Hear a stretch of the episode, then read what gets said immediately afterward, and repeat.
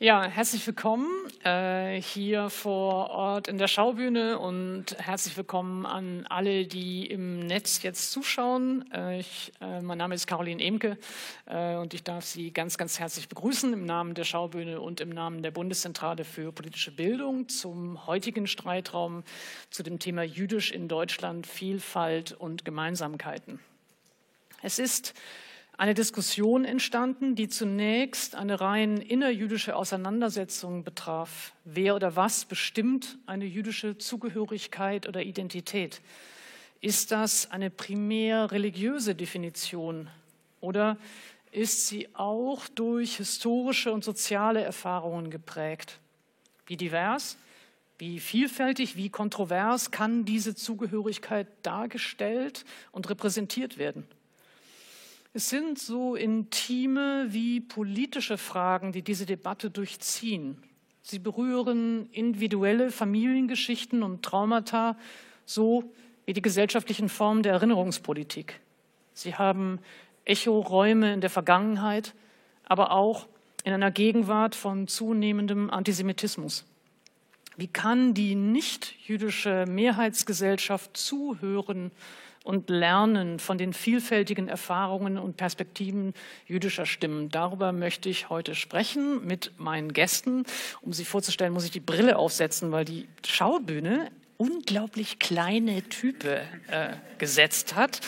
Äh, ich beginne einmal ähm, äh, zu meiner Rechten, Ulrike Offenberg. Sie ist 1966 äh, in Berlin geboren, ist seit dem Jahr 2016 Rabbinerin der jüdischen Gemeinde Hameln. Sie ist Historikerin, Judaistin und Übersetzerin und absolvierte ein Rabbinatsstudium am Hebrew Union College in Jerusalem. Sie unterrichtet in verschiedenen akademischen, jüdischen und interreligiösen Kontexten und engagiert sich im jüdisch-feministischen Netzwerk Bet Devorah sowie bei den Women of the Wall in Jerusalem. Herzlich willkommen, Ulrike Offenberg.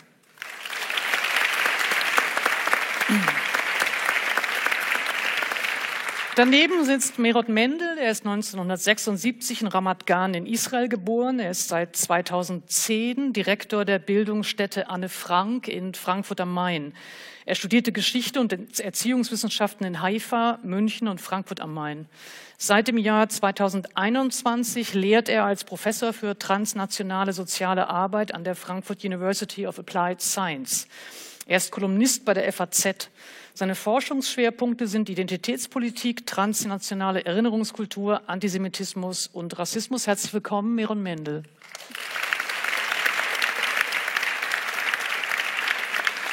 Zu meiner Linken Hetty Berg. Sie ist 1961 in Den Haag geboren, ist seit April 2020 Direktorin des Jüdischen Museums Berlin.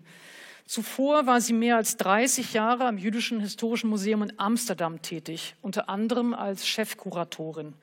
Sie ist Mitglied in mehreren wissenschaftlichen Beiraten, Beiräten und Gremien. Seit dem Jahr 2020 ist sie Mitglied im Kuratorium der Stiftung Denkmal für die ermordeten Juden Europas.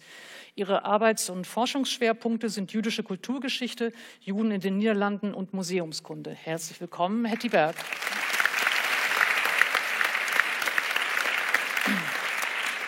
Und zu guter Letzt Max Czolek. Er ist 1987 in Berlin geboren. Er ist Publizist, Lyriker und Coach. Er schloss seine Promotion am Zentrum für Antisemitismusforschung der TU Berlin ab.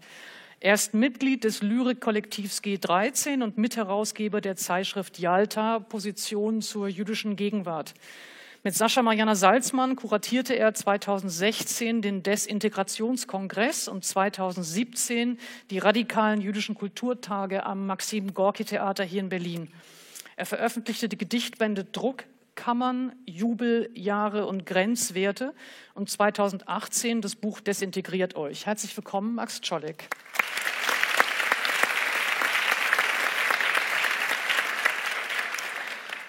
Ähm, lassen Sie mich vorab ausnahmsweise eine etwas persönlichere Erklärung äh, abgeben. Ich bin nicht jüdisch.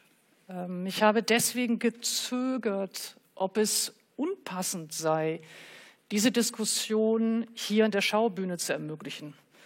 Es gab einige jüdische Stimmen in der Öffentlichkeit, die dies als eine rein innerjüdische Debatte verhandelt sehen wollten. Und mir leuchtete das durchaus ein. Das ist auch der Grund, warum ich keinerlei Kommentar oder keinerlei Kolumne oder keinen Text zu diesen Fragen bislang veröffentlicht habe. Ich werde das auch heute nicht tun.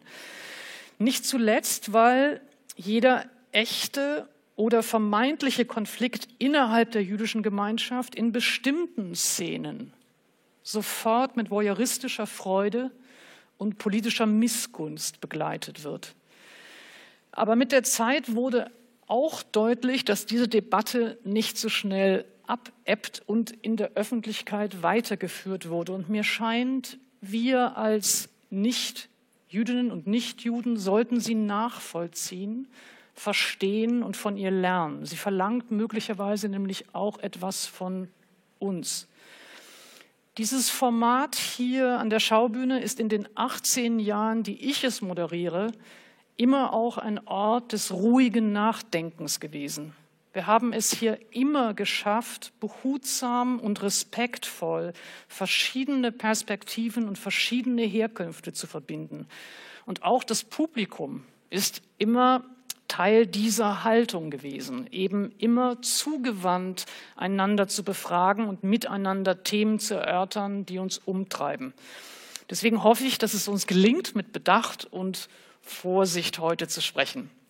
Ich habe vorher mit allen hier auf dem Podium ausgemacht, ähm, dass natürlich jede Frage, die als zu intim äh, oder auch zu dämlich äh, wahrgenommen wird, äh, ausgeschlagen werden kann. Und natürlich können alle auch einander Fragen stellen.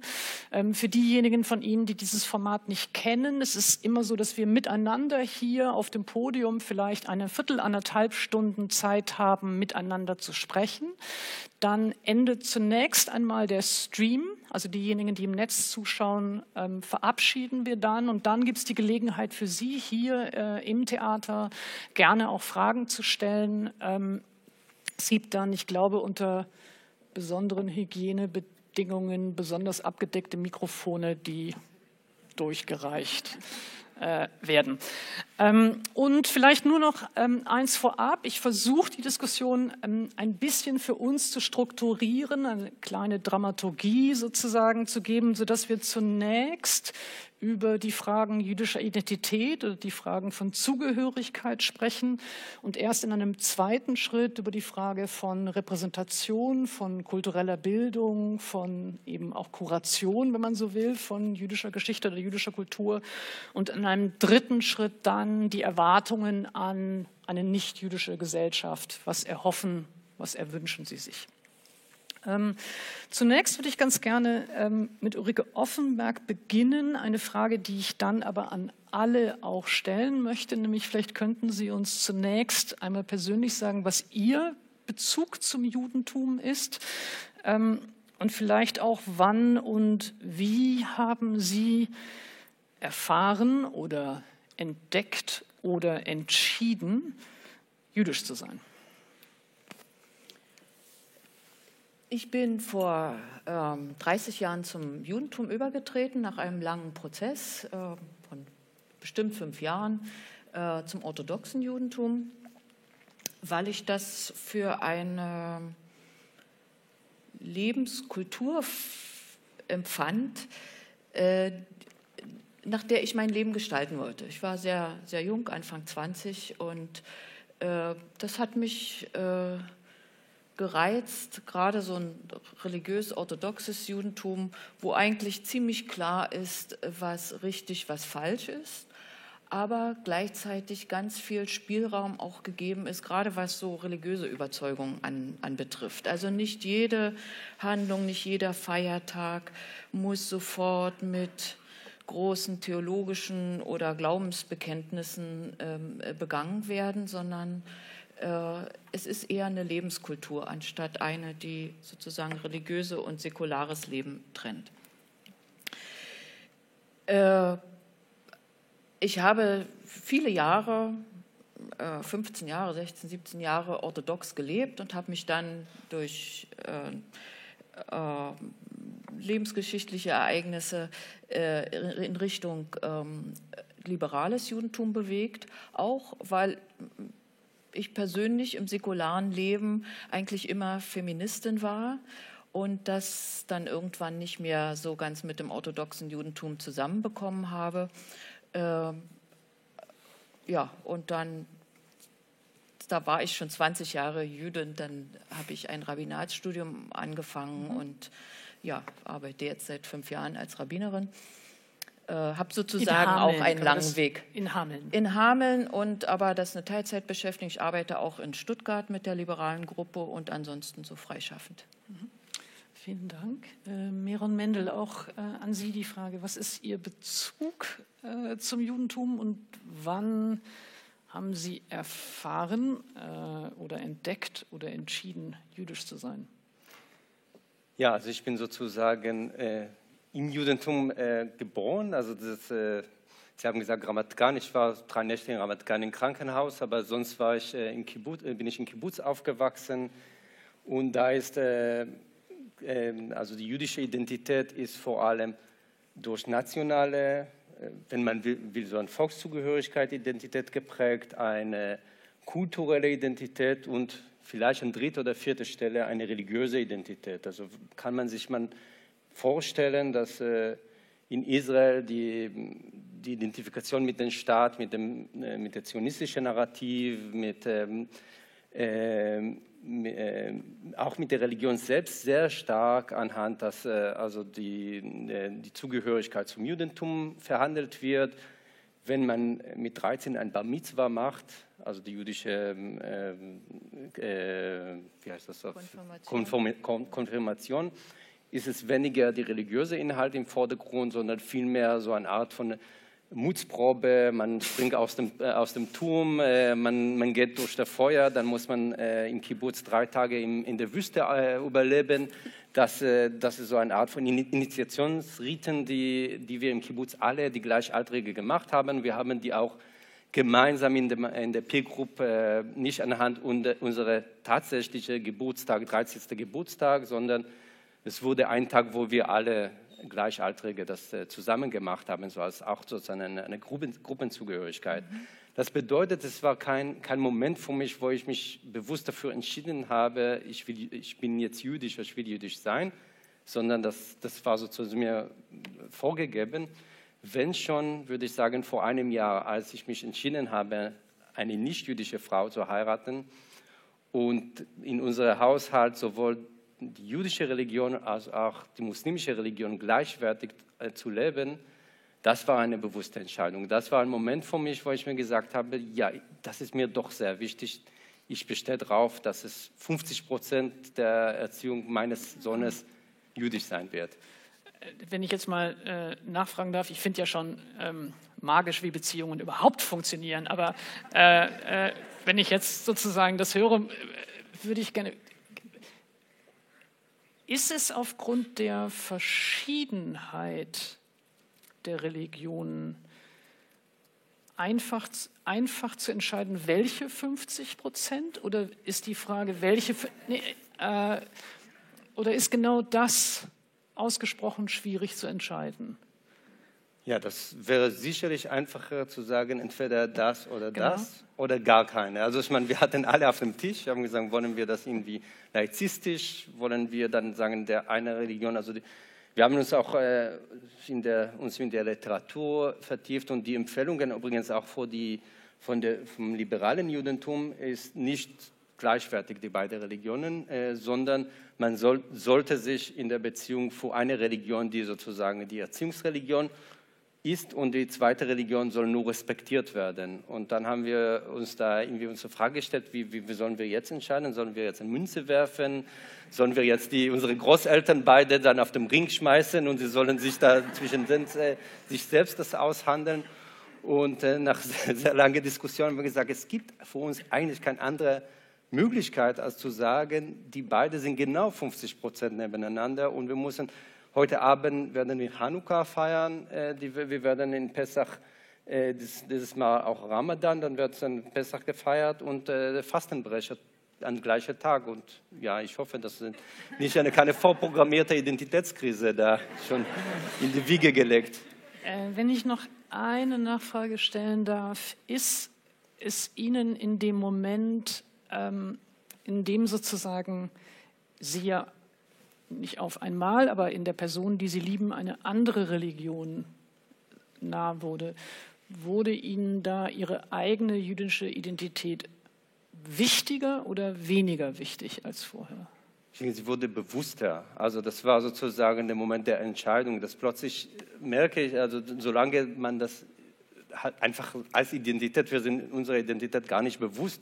Bis die Identität nicht mehr mit einer Gegenidentität oder mit anderer Identität in Berührung kommt. Mhm. Und von daher, ich würde sagen, nicht stärker, weil vermutlich war sie vorher schon stark genug, aber ich habe es erstmal gespürt in dem Moment, dass es zu, die zur Debatte stand. Mhm. Ähm, Hetty Berg, auch an Sie die Frage, ähm, was ist Ihr Bezug zum Judentum und äh, wann und wie haben Sie das erfahren, entdeckt oder entschieden? Ja, es ist schwierig zu wissen, wann dieses Bewusstsein kam, weil ich komme aus einer sehr säkulären Familie und ähm, wir haben zu Hause bestimmte Sachen gemacht, dass wir kein Schweinefleisch gegessen haben. Und wenn man dann bei einer Freundin essen ging, muss ich immer sagen, nein, das esse ich nicht. Und warum esst du das nicht? Und dann habe ich gesagt, ja, weil ich jüdisch bin. So solche kleine Sachen. Aber das aber, wussten Sie. Also das war schon. Ja, ich glaube an diese. Ja, wenn ich das auch vielleicht sehr bewusst war, dass ich das dann nicht essen sollte. Ich weiß es nicht mehr, wenn ich ganz klein war, wie mhm. das genau war. Und, ähm, aber es war immer äh, ja, mehr humanistisch, so alle sind gleich und ähm, ich glaube auch sehr viele, äh, auch schon vor dem Zweiten Weltkrieg, in meiner Familie waren sie alle sehr ähm, schon ja, sehr emanzipiert und integriert, vielleicht nicht assimiliert, aber integriert und haben auch nicht mehr so an die ähm, ähm, sich nicht mehr so gehalten. Mhm. Äh, und, äh, und wegen der Krieg war, war alles, was mit jüdisch sein zu tun hat, so aufgeladen und, und hat, war so verbunden mit so viel Schmerz, dass das auch fast eine Tabu war in der Familie, so dass man da nicht etwas damit machen sollte. Und ich war immer sehr ja, neugierig danach und auch wenn ich schon, wenn ich so in meinen, wie sagt man das, äh, nicht der Grundschule, aber die nächste Schule Gymnasium äh, war, ja, äh, dass ich dann ähm, ja, mich sehr dafür interessiert habe und dann wollte ich Hebräisch lernen, bin ich nach einer Privatlehrerin gegangen, um Hebräisch zu lernen und wir hatten Familie in Israel und ich wollte nach Israel gehen und so es war sehr aus, aus mich selber, mhm.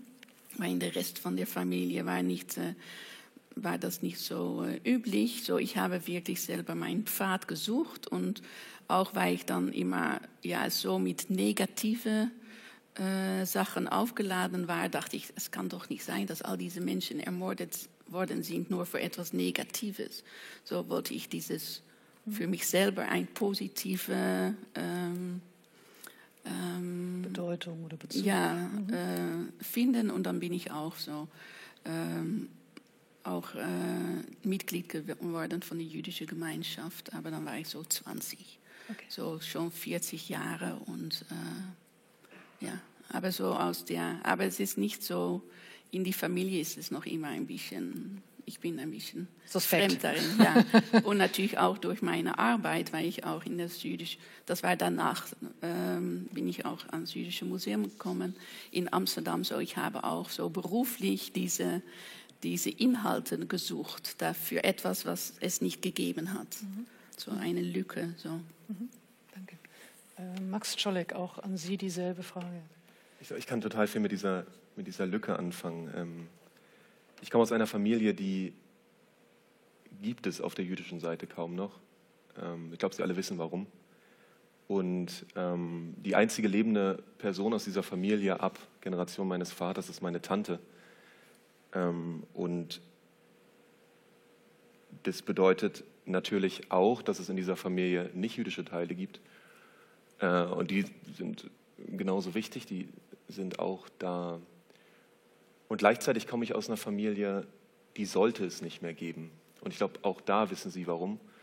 Und ich wusste das auch schon, seit ich fünf Jahre alt bin, als mein Vater mich ins Haus der Wannsee-Konferenz mitgenommen hat und gesagt hat, die Bagger und die Leichen, das sind unsere Verwandten und die, die die Bagger fahren, das sind ihre Nachbarn.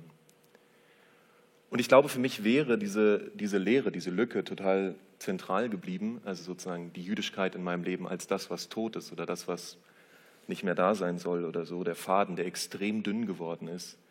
Hätte es nicht eine ganz grundlegende Veränderung in Deutschland gegeben in den 90er Jahren? Ich bin 1987 geboren und 1993 wurde die jüdische Schule in Berlin gegründet. Und zwar unter anderem wegen des Zuzugs von sehr, sehr vielen Juden und Jüdinnen aus der Sowjetunion. Dadurch wurde diese Schule erst möglich. Es war die erste ganzzügige Schule seit 1945 in Deutschland. Und ich bin 1993 auf diese Schule gekommen.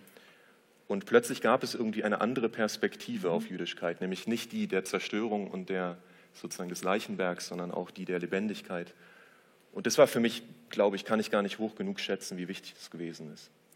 Und dann gab, bin ich sozusagen durch die, durch die Schule gegangen und dann durchs Studium und bin da ins Ernst Ludwig Ehrlich Studienwerk aufgenommen worden. Wiederum ein jüdisches Studienwerk, was wiederum gerade erst gegründet worden war. Also jüdische Institutionen, die sich auch mit dieser Migrationsgeschichte aufgebaut haben. Und erst da habe ich, glaube ich, verstanden, es gibt einen Ort, an dem ich diesen Teil meiner Geschichte bejahen oder auch in der Gegenwart, in der Lebendigkeit auf den zugehen kann, den ich, glaube ich, sonst gar nicht gefunden hätte und bei dem ich auch gar nicht das Gefühl gehabt hätte, diesen Raum gibt es. Mhm. Ja, vielen Dank. Ähm, ich äh, würde ganz gern ähm, äh, an Ulrike Offenberg und Miron Mendel nacheinander ähm, eine Frage stellen, die sich aus einem Zitat ergibt, das mich äh, lange Jahre sehr beschäftigt hat, auch äh, publizistisch sehr beschäftigt hat. Das äh, stammt von Gerd Granach aus dem Buch Da geht ein Mensch. Und das Zitat lautet, kommt ihr aus Deutschland oder aus Überzeugung? Wurden die deutschen Juden gefragt, die nach 1933 in Palästina ankamen. Nur wenige kamen aus Überzeugung, die meisten hatten keine Wahl. Ähm, das hat sich schon auch in den Antworten eben natürlich auch angedeutet, dass es ähm, beides zusammenwirken kann. Und darüber würde ich gerne mit Ihnen beiden ein bisschen genauer sprechen, ob es eben religiöse Praktiken und Überzeugungen oder Identifikationen sind oder oder und historische und soziale Erfahrungen, die das ausprägen. Vielleicht fangen wir mal mit Ulrike Offenberg an und dann Miron Mendel. Ja, na das äh, Zitat von Gerd Granach äh, bezieht sich ja nicht auf jüdische Identität, sondern zionistische. Äh, also aus welchem Grund äh, sie ins Mandatsgebiet Palästina gekommen sind. Also weiß ich jetzt nicht, ob das sozusagen hier unser, unser hiesiges, Nein, unsere hiesige Situation beschreibt. Ähm, ich würde eher sagen, Sie haben ja eingangs gesagt, jüdische Identität ist eine religiöse Frage und innerjüdisch. Also ähm, und wie, also äh, religiös ja, allerdings hören wir ja Gottes Wort immer nur in menschlicher Auslegung. Und insofern kommen ja immer sozialkulturelle Faktoren damit hinein. Mhm. Und auch die Bestimmung, wer jüdisch ist oder nicht oder so, hat über die Zeit eben äh, Wandlungen erfahren. Also wenn Sie eben die biblischen Schriften nehmen, da wird selbstverständlich die, die, die Gruppenzugehörigkeit über den Vater bestimmt. Und das hat sich erst äh, geändert äh, durch, die, durch die furchtbaren Niederlagen des jüdischen Krieges, des Bar Kochba-Aufstandes, der, der Verschleppung in, in die Sklaverei, äh, der Massenvergewaltigungen. Und so, dass man gesagt hat, wir gehen auf die auf die matrilineare Seite, um zu sagen, äh, da wissen wir wenigstens, wer jüdisch ist. Ansonsten kommen wir in diesen Konflikt, vielleicht sind diese Kinder auf einmal römisch und damit verlieren wir sie auch. Also ähm, die Bestimmung darüber, Identität hat immer, ähm, hat immer gesellschaftliche Bezüge auch. Und so natürlich auch heute. Also heute ist die Frage, ähm, einmal sowieso in den, in den letzten 200 Jahren die Frage der persönlichen Autonomie. Äh, die, die Identität wird von sich selbst aus ähm, bestimmt und fragt nicht zuerst nach, nach äh, Gruppenkriterien. Mhm. Äh, und damit müssen wir umgehen. Mhm. Und natürlich gehört dann auch dazu, viele Leute, die äh, biografische Verbindungen haben zum, zum Judentum äh, und die sich durch die Geschichte sehr dadurch geprägt fühlen. Und dann, wie geht man damit um, mhm. wenn es ein historisch gewachsenes jüdisches Selbstverständnis, also der jüdischen Gemeinschaft gibt? Und dann gibt es überall Spannungen und Dynamiken und das muss sich in alle Richtungen bewegen. Mhm. Genau, ich glaube, also das war für mich die Frage, die sich mit dem Zitat verband, die Frage, also, äh, ob es eben, ja, ob es religiöse Praktiken oder Überzeugungen sind, ob es sich auch an den ähm, Definitionen, den theologischen Definitionen orientiert oder ob es ähm, oder in welcher Art und Weise historische soziale Erfahrungen, aber eben auch möglicherweise Verfolgungserfahrungen ein starker Faktor sein können. Nun habe ich Sie so verstanden, dass Sie sagen würden, ähm, korrigieren Sie mich, wenn das nicht stimmt, dass es sich schon so gar nicht auseinander dividieren ließe, sondern Sie würden schon sagen, schon die religiöse Praxis oder äh, die, die religiösen Regeln sind immer schon Ausdruck von historischen Dynamiken und sozialen Wandlungen. Können Sie das noch ein bisschen erläutern?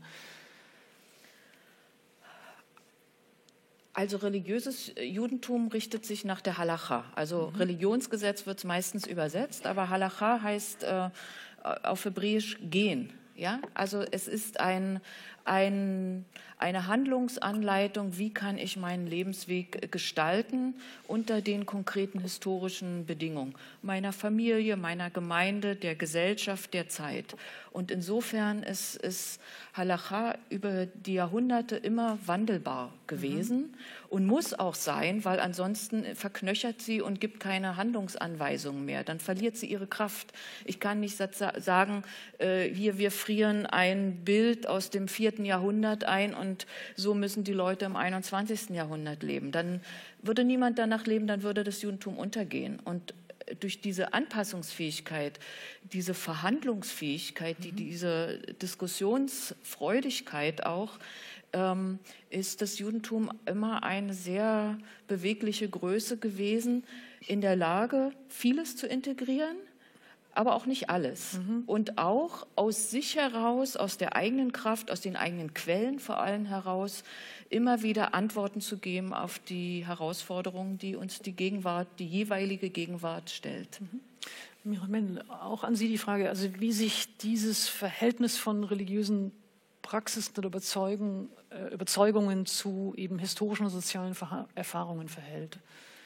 Ja, ich würde sagen, es gibt keine religiöse Überzeugung. Also um Jude zu sein, braucht man überhaupt, äh, die Überzeugung oder Glaube spielt überhaupt keine Rolle. Ich sage jetzt sozusagen sehr radikal und dramatisch, es geht um schlicht und ergreifend um Volkszugehörigkeit. Erstmal in diese, in diese Logik. Äh, wenn ich nochmal wieder an meine Kibbutz-Zeit erinnern will, äh, dann haben wir alles gemacht, damit sozusagen raus aus diese, diese religiöse äh, Normen. Also im Yom Kippur haben wir aus der Hühnerstall äh, Hühner geklaut und wir haben sie gegrillt an dem heiligen Tag, wo man eigentlich fasten soll, um einfach dass sich, äh, sich was gegen die Religion zu machen. Und trotzdem wurden wir auch von den Ultraorthodoxen immer als, wenn wir wollen oder nicht, als Juden bleiben. Also das ist, ähm, es gibt auch der ähm, Yeshayahu Leibowitsch, der einfach eine wichtige Philosophin, der inzwischen gestorben ist, der äh, gesagt hat, dass auch, das hat mit, äh, mit Glaube gar nichts zu tun.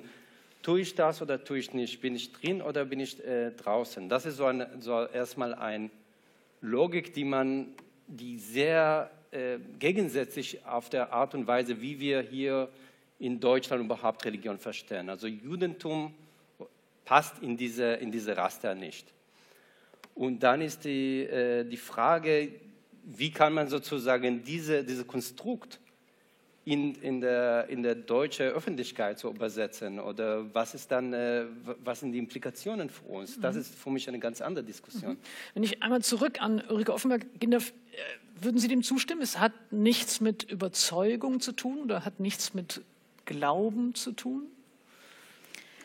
Nee, glaube ich nicht, weil es äh, hat genau, Judentum hat genau diese beiden Standbeine und nach, dem, äh, nach der Logik von Leibowitz, die Sie eben gezählt, äh, äh, gesagt haben, also sozusagen Halacha, die musst du erfüllen, das kommt gar nicht darauf an, ob du dran glaubst, drin oder draußen, dann wären sie draußen. Mhm. äh, äh, aber natürlich nach der jüdischen Definition, dass eben äh, es ist eine ethnoreligiöse Kultur, ähm, Tradition, äh, äh, bleibt natürlich jemand drin, der äh, gar nichts praktiziert oder bewusst dagegen praktiziert, was natürlich ein sehr starker Ausdruck ist, der Bezugnahme auf die Religion.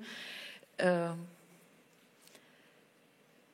es ist beides. Mhm. Und, äh, und es ist äh, fluide. Die Zugehörigkeit ist fluide. Ja. Oder was sie oder wie sie ausgefüllt wird. Weil natürlich ähm, die, die, einzige Abgrenzung ist zum Beispiel, dass man sagt, äh, selbst wenn jemand jüdisch geboren ist, in dem Moment, wo er ein anderes Glaubensbekenntnis annimmt, sich taufen lässt oder so, da verlässt er den Rahmen des Judentums.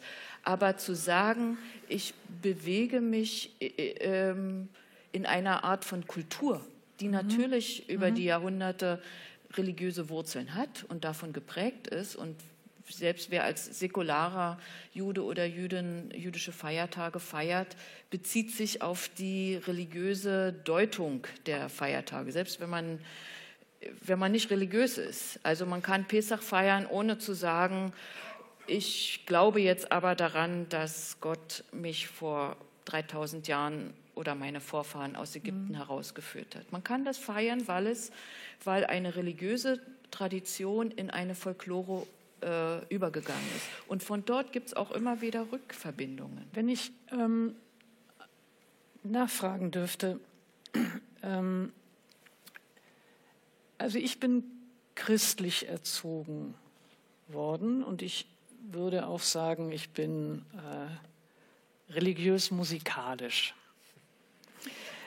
Aber ich bin aus der protestantischen Kirche ausgetreten.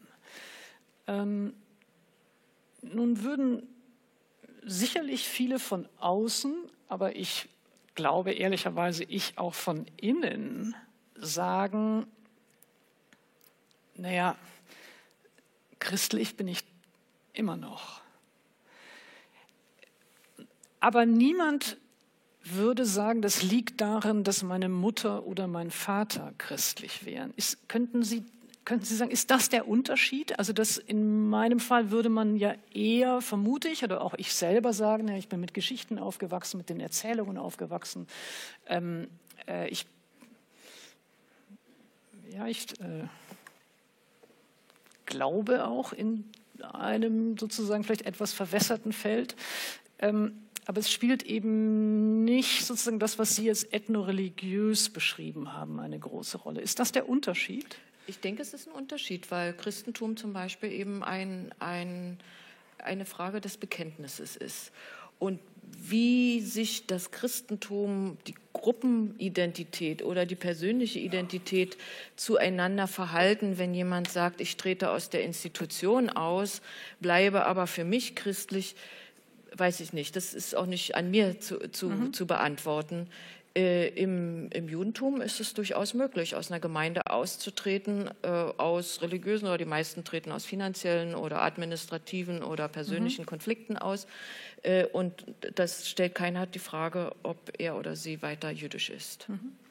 Ähm, würde ich ganz gerne an Hetty Berg und Max Scholleck sozusagen ein bisschen den, den, den Schwung aus den Fragen hinüberziehen und fragen, ähm, wie homogen oder wie stabil können oder müssen dann diese Zugehörigkeiten oder eben auch die jeweiligen Gemeinschaftsbildungen dann sein? Also oder wie viel Instabilität oder Vielfalt ähm, ist da möglich?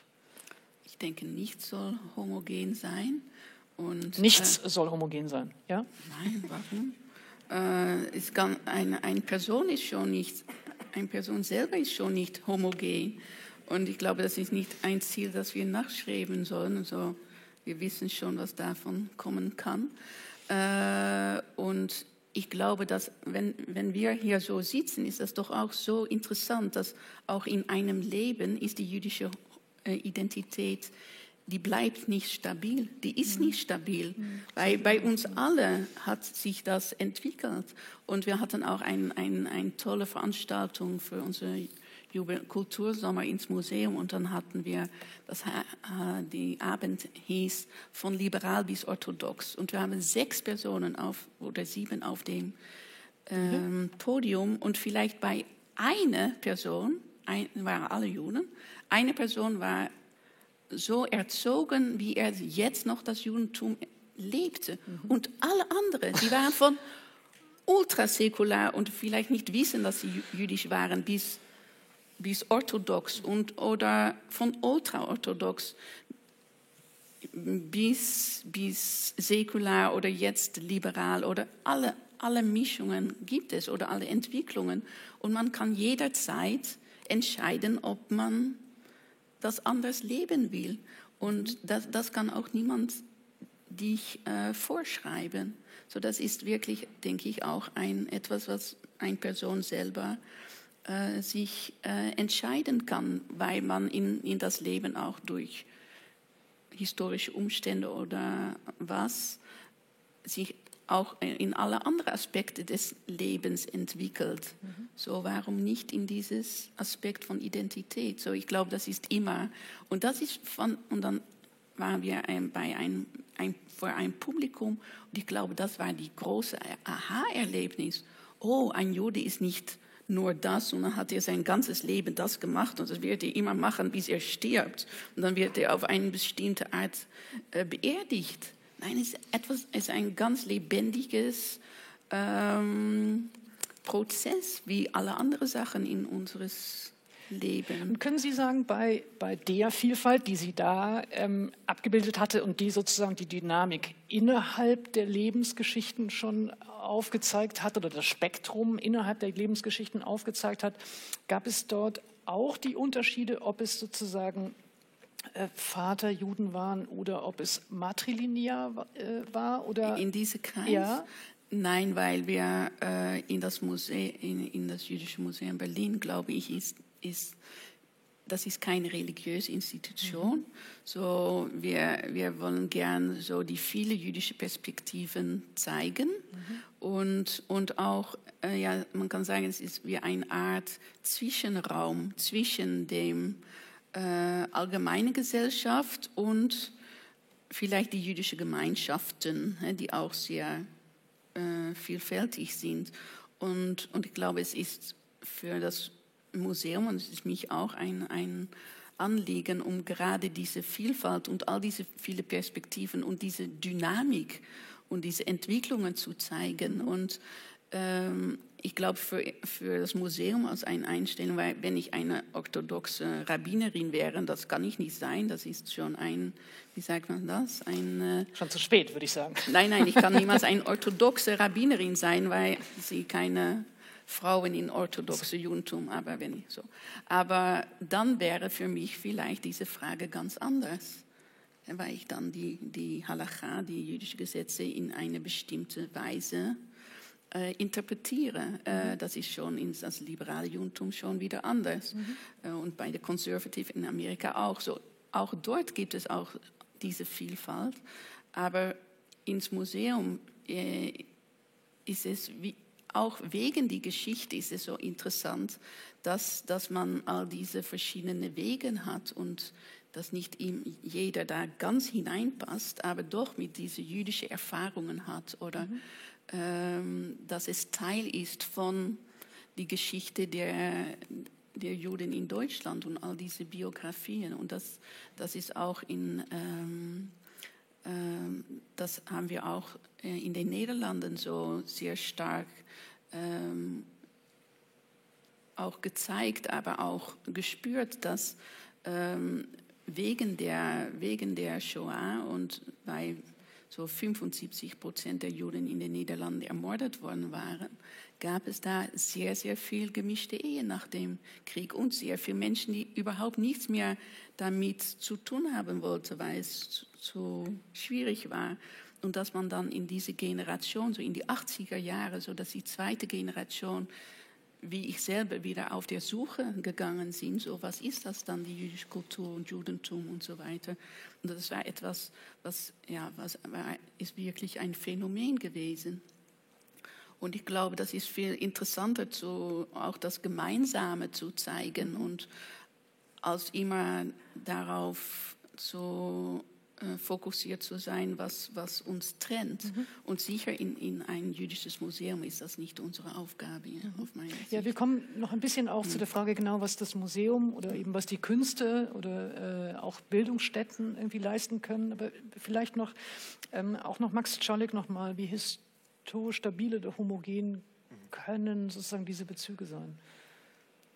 Also ich, ich jetzt gerade auch in dem, was schon erzählt wurde, was finde ich ein schönes Panorama auch schon für eine Gegenwart auffaltet von unterschiedlichen Formen von Jüdischkeit, die ja wiederum abhängig sind von Kontexten. In Israel ist es sicher anders möglich, jüdisch zu sein, als in einem nicht mehrheitlich jüdischen Land wie Deutschland. Nochmal anders in einem postnationalsozialistischen Gegenwart wie hier. Und nochmal anders, wenn man in der DDR sozialisiert ist, als in der BRD.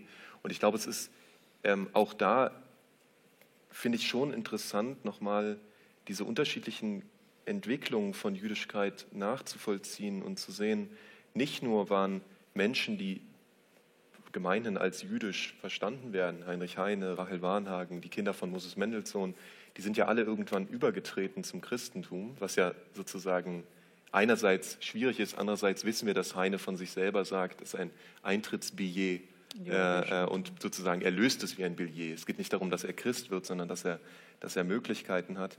Ähm, jemand wie Theodor Adorno, der väterlicherseits jüdisch ist, von dem wir auch sagen würde, das ist ein jüdischer Denker. Also sozusagen, das sind alles Sachen, sobald man sie sich genauer anschaut, werden sie unscharf. Sieht man, dass Jüdischkeit kein Raum ist, der sich über eine Definition äh, konstruiert, sondern über ganz unterschiedliche Geschichten, Sozialisierung, Religion sicher auch ähm, ähm, und so weiter. Und in der DDR zum Beispiel, wo ja nun mein Opa Walter Czolek ähm, äh, hingegangen ist nach dem Krieg und nachdem er verschiedene Konzentrationslager überlebt hatte, ähm, da war Jüdischkeit nichts, was in Synagogen vor allem stattgefunden hat, sondern vor allem in Wohnzimmern. Und als eine politische Sache, als eine viel beschworene Schicksalsgemeinschaft vielleicht, wo man sich getroffen hat und gemeinsam geredet. Und in den 80er Jahren haben sich dann die Kinder dieser jüdischen KommunistInnen ähm, zusammengefunden, nicht alle natürlich, manche in der Gruppe Wir für uns, ähm, und sich dann wieder auch mit den religiösen und kulturellen Praxen beschäftigt. Also das kann auch über Generationen hinweg eine Rolle spielen, dass man sagt, nach 45, Religion für mich hat auch darum, das Hetty ja auch gerade Berg schon gesagt, hat auch darum eine schwierige Konnotation, weil das, was passiert ist, passieren konnte. Und die Kinder, die dann sich dem wieder zuwenden und fragen, okay, was bedeutet das für mich eigentlich? Also ich finde sozusagen, wir können auch historisch sehen, dass diese Verläufe ähm, immer stereo, immer als Dolby Surround Sound laufen und nicht nur auf einer Definitionslinie, auf einer Frage von drin oder draußen. Ähm, und das sieht man, glaube ich, auch in der Gegenwart. Das sehen wir einerseits in Bezug auf die ähm, über 90 Prozent sowjetischen Juden und Jüdinnen ähm, in Deutschland, die ja nicht zuletzt auch dazu geführt haben, dass wir heute in einer Realität leben, in der 40 Prozent der jüdischen Menschen hier Teil von Gemeinden sind und 60 Prozent nicht. Und allein das ist, glaube ich, eine Frage, die, die ja schon anzeigt, dass es sich um verschiedene Formen von auch Verständnissen, was Jüdischkeit bedeutet, handelt. Eine religiöse, eine nicht religiöse und so weiter. Ähm, haben wir jetzt verschiedene Bezüge herausgefunden. Wir haben auch Dynamiken und sozusagen auch eine Deutungsvielfalt ähm, jeweils betont. Trotzdem ähm, würde mich interessieren, ob es sozusagen Grenzen der Gemeinsamkeiten gibt. Also gibt es sozusagen Punkte, an denen man dann eben doch sagen würde, nee, das ist jetzt nicht mehr äh, im Bereich sozusagen äh, der, der, Interpretierbarkeit oder der Offenheit. Also wo wären bei all dieser Vielfalt, die wir beschrieben haben, doch Grenzen? Fangen wir mal mit Ulrike Offenberg an.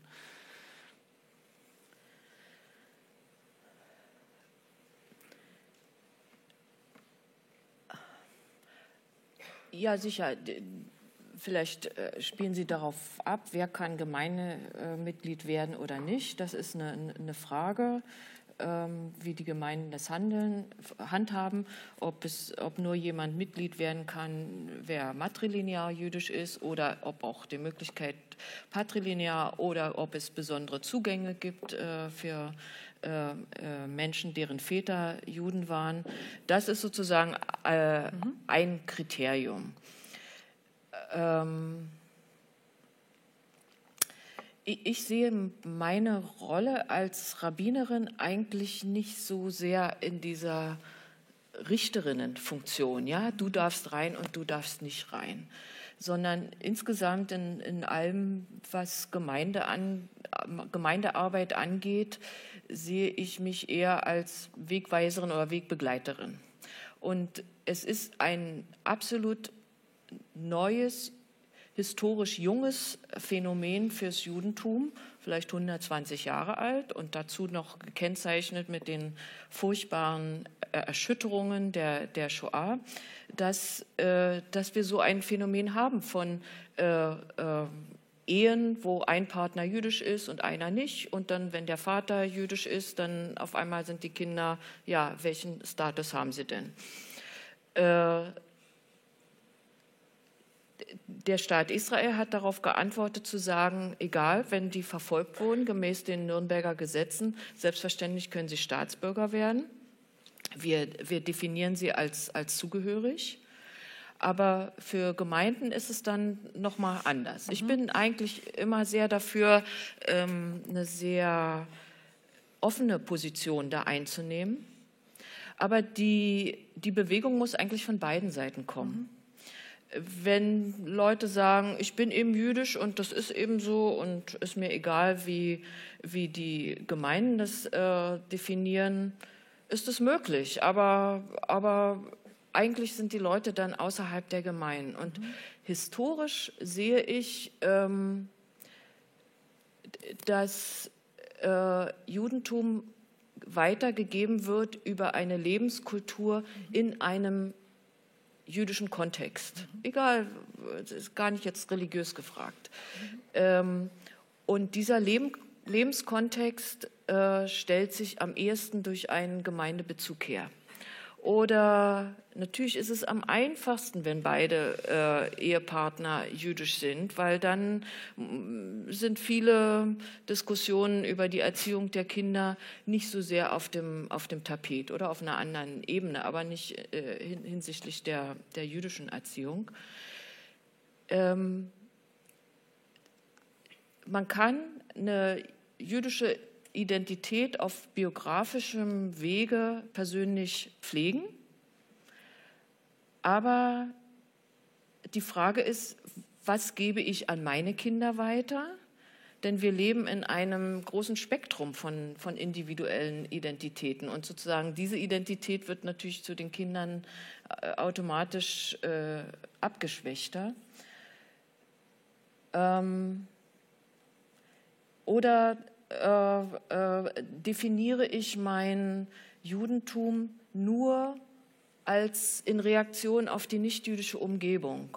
Mhm. Und das finde ich dann eigentlich schade, weil man sich da sehr viel von den, von den, von den fruchtbaren Quellen des Judentums abschneidet. Mhm. Äh, ich würde mir wünschen, dass Leute, die sagen, ich bin Vaterjüde oder Vaterjüdin, auch, ähm, auch ein, Weg suchen auf das kollektive Selbstverständnis der, der jüdischen Gemeinschaft, zumindest was die Gemeindemitgliedschaft angeht, weil ähm, solche Prozesse müssen gegenseitig stattfinden. Es kann sich keiner abschließen und eine Kontinuität wird eigentlich nur gewährleistet durch durch eine organisierte Gemeinschaft mit ihren Bildungsinstitutionen, mit jüdischen Kindergärten, jüdischen Schulen, wo äh, eine starke jüdische Identität vermittelt wird und vor allem auch jüdisches Wissen, mhm. sodass nicht Leute erst mit Anfang 20 anfangen äh, müssen, ihre Identität zu suchen. Denn das erleben wir zurzeit in den Gemeinden. Durch die, die sind ja zu 80 Prozent äh, durch Zuwanderer aus der früheren Sowjetunion geprägt ähm, in meiner Gemeinde beispielsweise die, die erste Generation der Einwanderer kommt zur Gemeinde. Das sind aber Leute, die sind 75 bis 95 mittlerweile.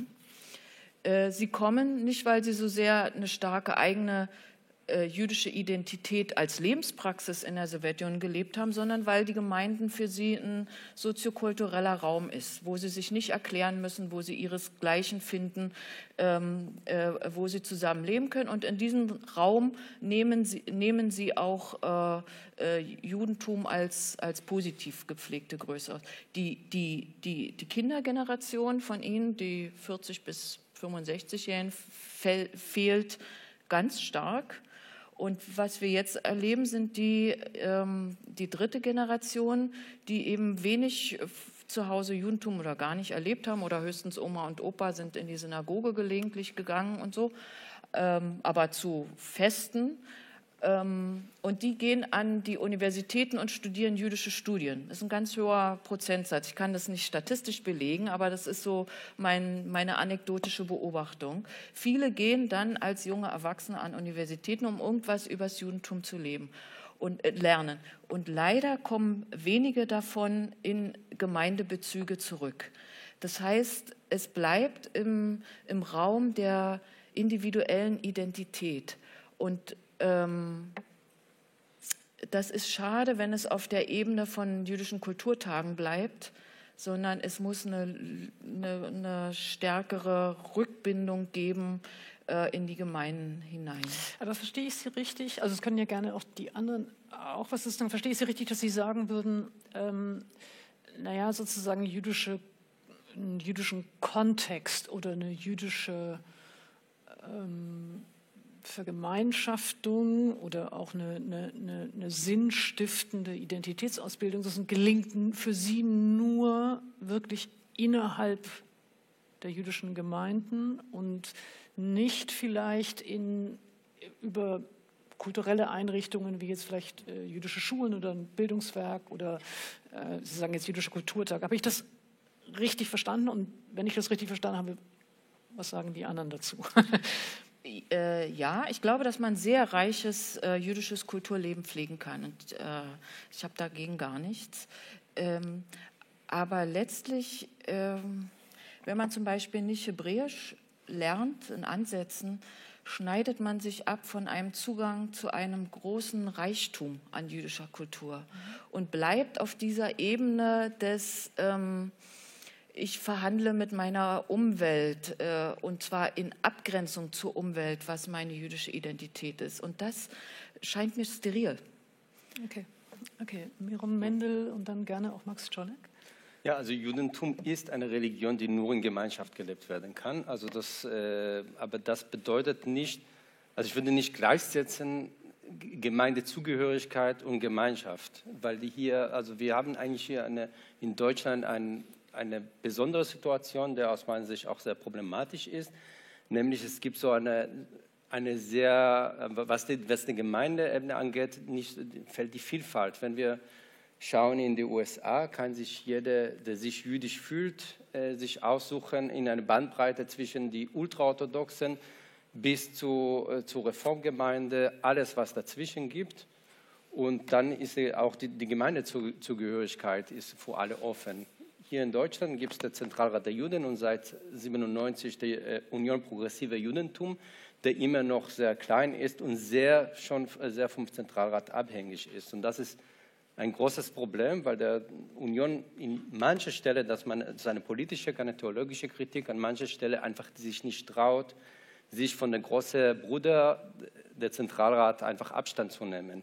Nehmen wir das Thema Paterlinearität, da, da ist ganz klar, es gibt in der Union Progressive Judentum, das wissen Sie besser als ich, äh, viele Stimmen, die sagen, wir müssen hier eine Alternative bieten, aber man traut sich nicht, weil der Zentralrat so, so mächtig ist. Das hat wiederum keine, das sind keine innenjüdische Diskussionen, das ist eine politische Gegebenheit durch die Geschichte seit 1945, durch die der sehr starke politische moralische Rolle, das dem Zentralrat der Juden zugesprochen wird von der Mehrheitsgesellschaft, das wirkt in die jüdische Gemeinschaft hinein und äh, verzerrt oder ver, äh, erschwert die Möglichkeit, hierzulande äh, mehrere Alternativen zu machen. Und Max wird sicherlich auch da gleich über andere mögliche jüdische Räume sprechen. Ich, ich werfe nee, gleich. Aber die sind sozusagen nur sozusagen als letzter Satz. Die sind nur, sie sind entstanden, weil es uns auf der politischen Ebene, auf der Verbandsebene äh, nicht möglich ist, äh, diese, diese Alternativen zu machen. Und deswegen ist es, aus meiner Sicht muss man das Ganze erstmal, also, also die Frage der Grenze nicht als theologische, sondern als politische Frage mhm. verhandeln. Also die Frage, wie kann man politisch das ermöglichen, dass jeder, der sich jüdisch fühlt, einen Rahmen findet, wo er sich auch äh, willkommen ist. Mhm. Das mhm. wäre also sozusagen ein politisches Ziel aus mhm. meiner Sicht. Hetty und Max auch über die verschiedenen Räume oder vielleicht äh, Gemeinschaftsbildungen. Soll ich anfangen? Okay. Und Miron, ich nehme den Ball direkt auf und würde sagen, aber warum ist das überhaupt eine relevante Frage? Also das muss man, glaube ich, einmal noch mal einholen und sagen, warum wollen wir denn, dass unterschiedliche Menschen, die sich jüdisch fühlen, Teil sind von Lebendigkeit? Weil ich glaube, das, das ist ja nicht selbstverständlich. Es gibt ja durchaus Leute, die sagen, nein, es sollen nicht alle, die, die sozusagen einen Bezug zu Judentum haben, Teil von Judentum sein. Und ich glaube, dass das, was wir gerade erleben, und das finde ich eigentlich total schön und auch ähm, inspiriert meine Arbeit und energetisiert sie auch, ist, dass wir eigentlich gerade in meiner Wahrnehmung am Anfang von etwas Neuem stehen. Es entsteht gerade eine Situation, die es seit 1945 in Deutschland nicht gegeben hat und das ist keine Rückkehr, sondern eigentlich ein neuer Aufbruch. Und ich glaube, das, was wir im Desintegrationskongress im Gorki-Theater gemacht haben, war eine Sache, die sich auch historisch einordnen ließe, als in den 90er Jahren knapp 200.000 Menschen aus der Sowjetunion äh, nach Deutschland gekommen sind, dann war die Frage, wie werden die in den Gemeinden integriert? Das war eine Frage, die man damals diskutiert hat. Das kann man auch nachvollziehen historisch. Man hat also geglaubt, die Menschen, die aus der Sowjetunion kommen, deren Hauptanlaufstelle ist Gemeinde. Warum? Weil man Judentum mit Religion identifiziert. Nun ist es so, dass Menschen, die aus der ehemaligen Sowjetunion kommen, ob DDR oder andere Länder, nicht zwingend ein religiöses Selbstverständnis mitbringen. Ähm, die waren nicht mal über die Mutter ähm, als jüdisch deklariert in ihrem Pass, sondern das lief über die Vaterlinie in den meisten Fällen. Und nun stellt sich raus, dass die Antwort auf die Frage, wie entsteht oder wo kommen diese Leute an, gar nicht nur innerhalb der Gemeinden beantwortet wird, nicht nur, sondern auch außerhalb. Und ich glaube, das ist das, was, was Sie, glaube ich, und wir alle ja auch ähm, erleben und vielleicht auch genießen, dass es ähm, eine, eine sehr intensive Bearbeitung auf künstlerisch, literarisch, theatraler und so weiter Ebene gibt.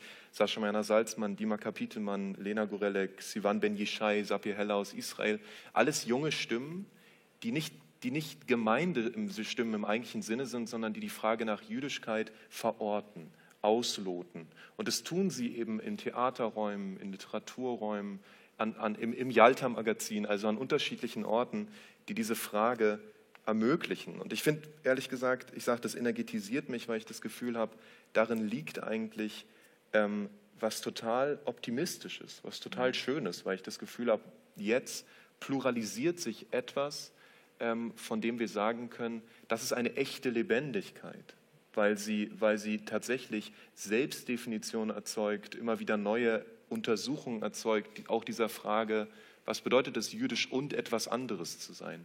Jüdisch und migrantisch, jüdisch und queer, jüdisch und ostdeutsch und so weiter. Und das sind ja alles Mischungsverhältnisse, die sich, die sich sozusagen, die sich nicht mehr mit einer Definition fassen lassen, sondern die eigentlich ähm, ein, ein, ein Raum für Vielstimmigkeit brauchen. Und mir scheint, ein, groß, ein Problem entsteht, auf Ebene der Repräsentation. Miron hat es ja gerade schon angedeutet. Also auf Ebene der Frage, wer spricht denn dann noch für alle? Und die Antwort ist vielleicht so wie auch für eine deutsche Gesellschaft, keiner. Es spricht ja auch keiner in der deutschen Gesellschaft für alle. Und wenn es jemand tut, sagt man, das ist nicht okay. Ne? Und ich glaube, also diese, das scheint mir irgendwie eine Herausforderung zu sein, ähm, ein, ein auch den Ball zurückzuspielen und zu sagen, ey, wir brauchen auch Synapsen, wir brauchen auch Ohren, für diese Art von Mehrstimmigkeit, die es jetzt gibt. Äh, Ulrike Offenberg wollte dazu was sagen. Ja, ich wollte nur ergänzen. Also ich war Anfang der 90er Jahre in diesen Aufnahmeprozess involviert von, von äh, Juden, Jüdinnen, die aus der früheren Sowjetunion kamen, weil ich in einem Gemeindebüro gearbeitet habe und will nur sozusagen als, äh, als historischen Hintergrund beisteuern. äh, wie kaputt dieses Aufnahmeverfahren damals war. Der deutsche Staat hat natürlich gesagt, wir definieren nicht, wer jüdisch ist nach unserer Geschichte äh, und hat es an die Gemeinden gegeben. Das heißt, alle Zuwanderer, die mussten erst zu einem Gemeindebüro kommen, egal, und von dort eine Bescheinigung mitbringen, ich bin jüdisch. Und die Gemeinden, die in den 90er Jahren noch viel mehr als heute äh, an die Halacha gebunden wurden, konnten immer diese Bescheinigung nur geben für jemanden, der Geburtsurkunde Mutterjüdisch hatte. Was macht man mit den anderen? Soll man sagen, sie sind nicht jüdisch, aber dann äh, das äh, entspricht ja gar nicht den Gründen, weshalb sie nach Deutschland gekommen sind. Also es deckt es ja gar nicht ab. Also so haben wir in der Gemeinde damals dann drei äh, äh ähm, Bescheinigungen äh, entworfen. Also einmal XY ist jüdisch oder XY bestätigen wir, dass der Vater jüdisch war und dann XY bestätigen, dass äh, Familie, jüdische Familienzugehörigkeit oder Ehepartner oder sowas äh, jüdisch war. Und mit diesen Bescheinigungen sind sie dann äh, in das staatliche Aufnahmeverfahren gegangen. Das heißt, äh, das war auch der Moment, weshalb auf einmal äh, die Gemeinden so gewachsen sind, weil äh, alle Gemeinden zu diesen Bescheinigungen auch gleich einen Mitgliedsantrag vorgelegt haben. Mhm. und heute Heute zahlen wir sozusagen den Preis oder sehen wir, sehen wir die, die Gegenbewegung dafür, weil damals mussten Leute Mitglied sein, um überhaupt einen Aufenthaltsstatus in Deutschland zu bekommen. Äh, und heute sagen die Leute, wir treten aus oder die nächste Generation äh, tritt erst gar nicht ein äh, und sagt, Etschi Betschi, wir können auch so jüdisch sein. Ähm, das kann man individuell, aber ähm, gemeinschaftliche Institutionen müssen auch unterhalten werden. Und zwar meine ich das jetzt gar nicht finanziell, sondern mhm. also die Mitgliedsbeiträge, das ist der, der, kleinste Anteil von den Gemeindehaushalten in Deutschland. Aber äh, wir brauchen gerade produktiven äh, Input mhm. und, und Leute, die ein bisschen streiten und sagen, äh, muss es dann immer nach dem gleichen Stiefel laufen, können wir nicht was ändern? Äh, die Gemeinden, zumindest in den, äh, außerhalb der Großstädte, kommen sonst nicht heraus aus dem, äh, aus dem äh, dass sie praktisch kleine äh, sprachlich-kulturelle Minderheitengruppen sind. Aber sie damit sind Sie streiten, das finde ich jetzt ganz interessant, weil Sie sagen, Sie, Sie brauchen ich eigentlich sagen, den Input, Sie brauchen in den eigentlich Jahren, den Streit. Wo ich in Hameln bin, ich habe bisher nur Beerdigung gemacht. Ich hatte noch keine Bar Mitzvah, keine Bat Mitzvah, keine Brit Milah, keine Kinder, äh, äh, keine Trauung. So. Ja, Deshalb aber, brauchen wir die. Äh, jungen nee, nee, ich, nein, nein, ich finde, ich finde den Punkt äh, ganz wichtig, dass ich auch sagen, Sie brauchen sozusagen Input, Sie brauchen auch äh, die nächste Generation, Sie, Sie brauchen auch den Streit, aber der Streit wird natürlich, wenn ich es jetzt richtig verstehe, schon dadurch erschwert, wenn man von vornherein sagt, die gehören eigentlich nicht dazu, dann fühlen Sie sich natürlich auch nicht eingeladen mitzustreiten. Ähm, auch da muss es, muss es äh, mittlere Wege äh, mhm. geben. Ähm, wer sagen will, äh, ich gehöre dazu, kann vielleicht auch überlegen, ob es Möglichkeiten gibt, diese Zugehörigkeiten zu formalisieren. Mhm. Und nicht nur Leute, die sozusagen, wo der Großvater jüdisch ist, sind nicht Gemeindemitglied, sind ja auch Leute nicht mit Gemeindemitglied, wo sozusagen formal gar keine Frage wäre.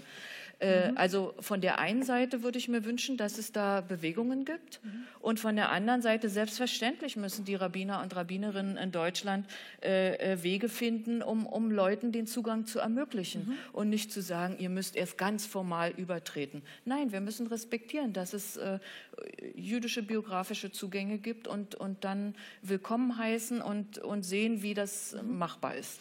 Hetty Berg?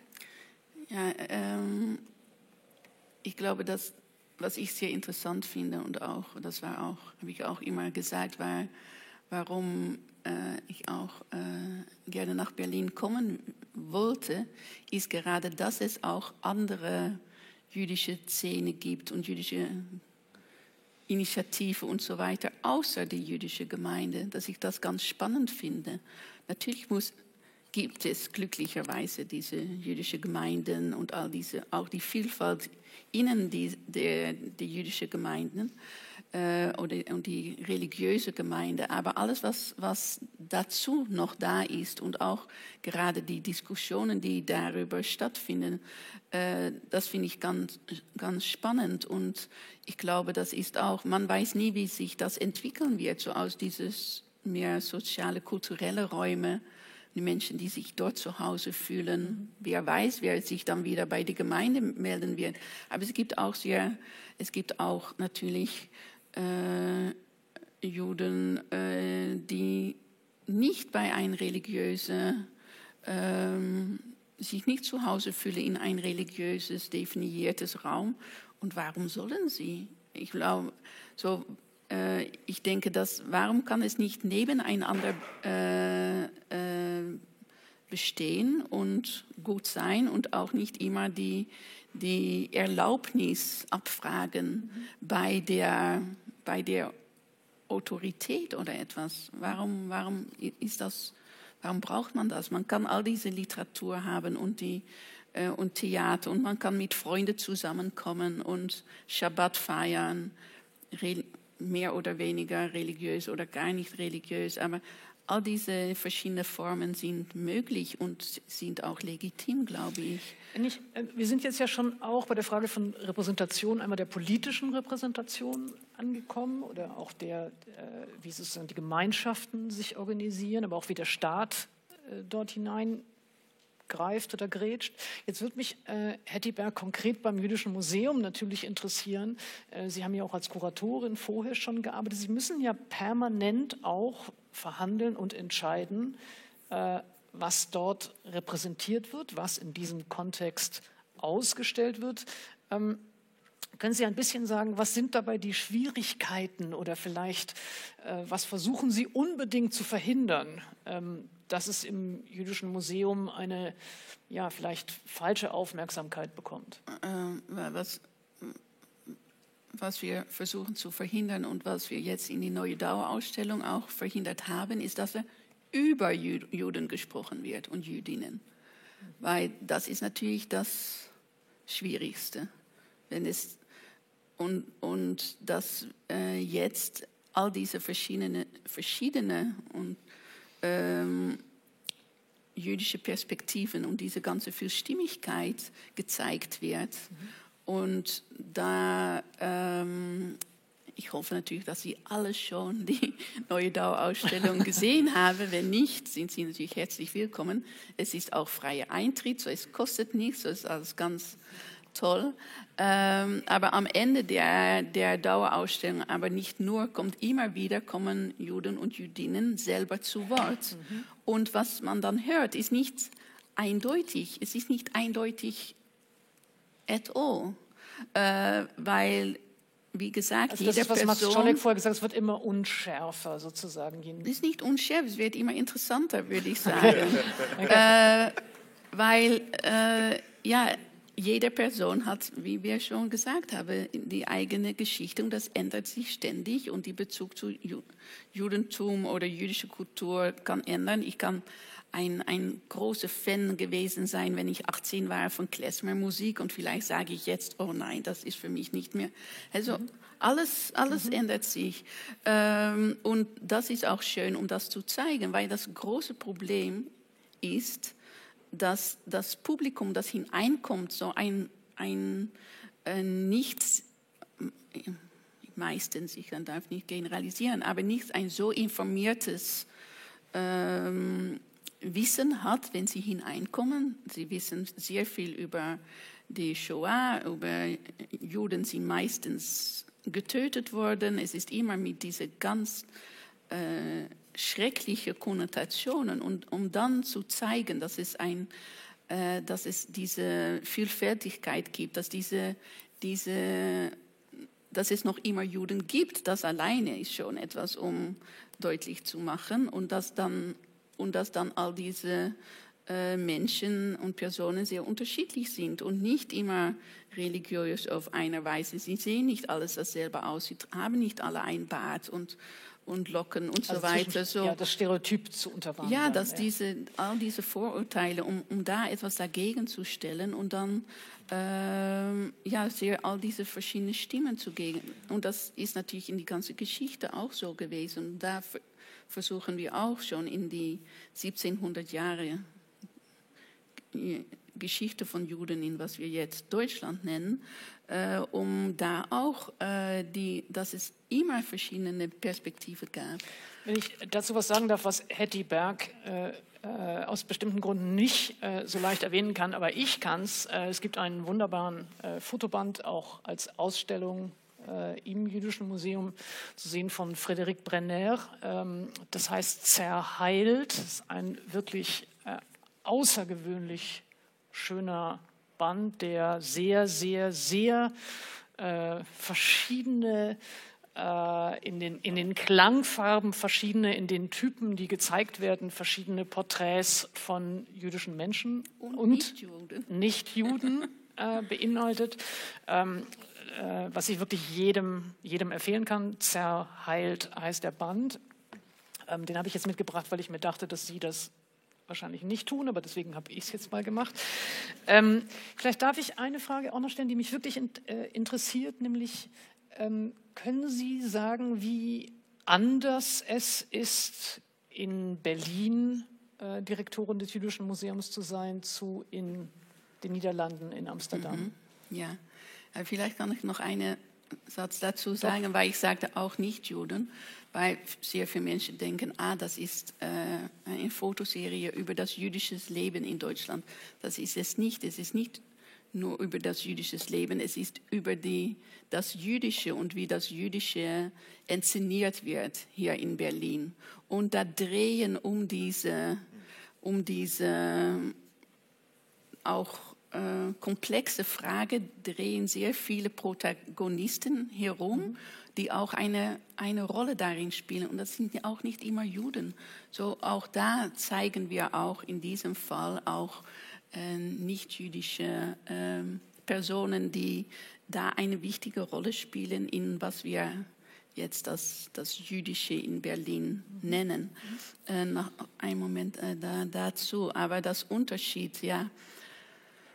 Ähm, ich glaube, dass das die ähm, die, ähm, die äh, nationalsozialistische Vergangenheit äh, hier in Deutschland, äh, das, das ist noch immer sehr prägend für alle, alle Themen, die mit Judentum und Juden und Jüdinnen in Deutschland zu tun haben, so mehr in die Mehrheitsgesellschaft. Äh, und ähm, so dass es ist hier noch mehr aufgeladen als in den Niederlanden und die, die generelle äh, Kultur, um mit äh, Themen und ähm, Streiträume, äh, nicht hier, aber mhm. in der Offenbarkeit umzugehen, ist so anders als in den Niederlanden. Wie anders? So, hier, ja, für mein Gefühl wird hier alles viel scharfer diskutiert, viel alles ist immer grundsätzlich und alles muss definiert werden. Warum können wir nicht nur darüber sprechen? Und sehr viele Sachen können nicht so scharf definiert werden, das sehen wir hier jetzt auch. Aber dass dieses, dieses Drang, um das zu tun, ist, ja, das erfahre ich als ziemlich stark. Und, ähm, und auch diese, diese Lust in der Feuilletons und in den Medien, um Sachen immer wieder weiter zu diskutieren, weil man überhaupt nicht weiter damit kommt. Aber das, das erstaunt mich enorm. Und das ist wirklich so anders als in den Niederlanden. Das, niemand hat Geduld dafür oder Energie, ich weiß es nicht. Ja, so das ist wirklich. Und das, daran mu muss ich mich sehr gewöhnen. Das ist nicht so leicht.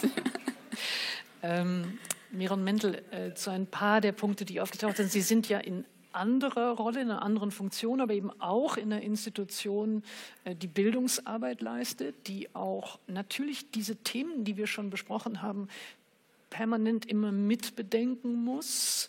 ähm, einerseits für eine jüdische Öffentlichkeit, aber auch für eine nicht-jüdische Öffentlichkeit. Können Sie ein bisschen beschreiben, ähm, wie für Sie diese Frage, was Sie repräsentieren, welche, ja, welche Öffentlichkeiten Sie auch ansprechen und vielleicht auch erst herstellen wollen mit Ihrer eigenen Einrichtung? Ja, also zunächst, wir, wir arbeiten so gut wie nicht mit jüdisches Publikum. Also wir arbeiten, wir sind eine Bildungsstätte, die, die für alle sind und äh, deswegen ist es, würde ich sagen, prozentuell haben wir genauso viele jüdische äh, Teilnehmer oder Mitwirkende wie in der gesamten Bevölkerung. Und ähm, wir merken aber schon, dass es eine, immer eine Rolle spielt, das was sozusagen mit, mit der jüdischen Sprecherposition in der deutschen Öffentlichkeit zu tun hat. Also wenn wir dann sozusagen als jüdische Einrichtung wahrgenommen werden, weil wir den Namen Anna Frank haben, das wird so gleich anders konnotiert und hat man gleich eine andere, dann wird man in eine bestimmte Schublade, in eine bestimmte Sprecherposition dann äh, festgehalten, äh, festgehalten. Und das ich denke, ist, dieser Aspekt spielt doch auch in die, in die, aktuelle Debatte und deswegen ist es auch von der Feuilleton so interessant, weil äh, eine große Rolle, weil hier wird eigentlich verhandelt, wer darf sich sozusagen diese moralische Sprecherposition beanspruchen und wer, wer darf sie nicht. Und das ist wiederum eine ganz andere Debatte als die Debatte, die wir vorher hatten. ist die Frage, wer, wer gehört dazu und wer nicht. Ja, aber Entschuldigung, ja, ja. Ich, äh, aber ehrlich gesagt bin ich auch froh darum, dass das so funktioniert. Also als, als Nicht-Jüdin oder als Deutsche mit Nazi-Hintergrund, wie das jetzt so schön heißt, ähm, muss ich sagen, ich bin schon auch dankbar, dass es genau Sprecherpositionen gibt, ähm, die sozusagen mit einer gewissen Erfahrung, mit einem bestimmten Wissen äh, äh, mit einer leidvollen Erfahrung, mit einer schmerzhaften Erfahrung, mit einem beglückenden Wissen, also all das haben wir alles auch angesprochen, in einer Mehrheitsgesellschaft, die nicht jüdisch ist, Einspruch erheben kann, Widerspruch äh, erheben kann, die äh, äh, Sachen, die jetzt Personen wie ich äh, aus Unbildung, aus Unwissen, aus äh, eben äh, Jean Amery würde sagen, als ungeprügelt, eine Familie von Ungeprügelten sozusagen. Ähm, ich finde richtig, wenn ich korrigiert werde oder, oder wenn man mir was, wenn man mir was vorhält oder was erklärt. Also insofern ähm, würde ich jetzt erstmal sagen, ich bin froh, wenn es solche ähm, Institutionen gibt, die mit dieser Sprecherposition sprechen können. Sie, Sie, lachen mich, also Sie lachen mich aus. ja, wir sind heute bei, bei Irritieren. Ich würde das auch gerne irritieren, aber das ist man wirklich sehr, sehr, sehr grundsätzlich, weil da, da man sozusagen einen Blick, äh, einen Zoom-out zu machen, also der, die, in der Identitätspolitik wird mit strategischer Essentialisierung gearbeitet. Also es wird eigentlich eine Homogenisierung vorgenommen, wo keine Homogenität gibt. Das haben wir heute okay. auch darüber gesprochen, dass wir, wir über jüdisch sein äh, eine sehr, sehr, sehr vielfältige Erfahrungen und sehr, sehr, sehr auch gegensätzliche Positionen gibt. Und was gerade was Sie gerade beschrieben haben, Sie wollen eine, diese homogene Gruppe, diese Sprecherposition, der mich da, da zurechtweist und mir einen, einen äh, Spiegel vor, äh, vor nee, Sie können mich auch vielfältig zurechtweisen. Ja. Das ist auch in Ordnung. Nein, also, also aus, aus unterschiedlichen Begründungen oder aus unterschiedlichen Positionen. Ich glaube nur,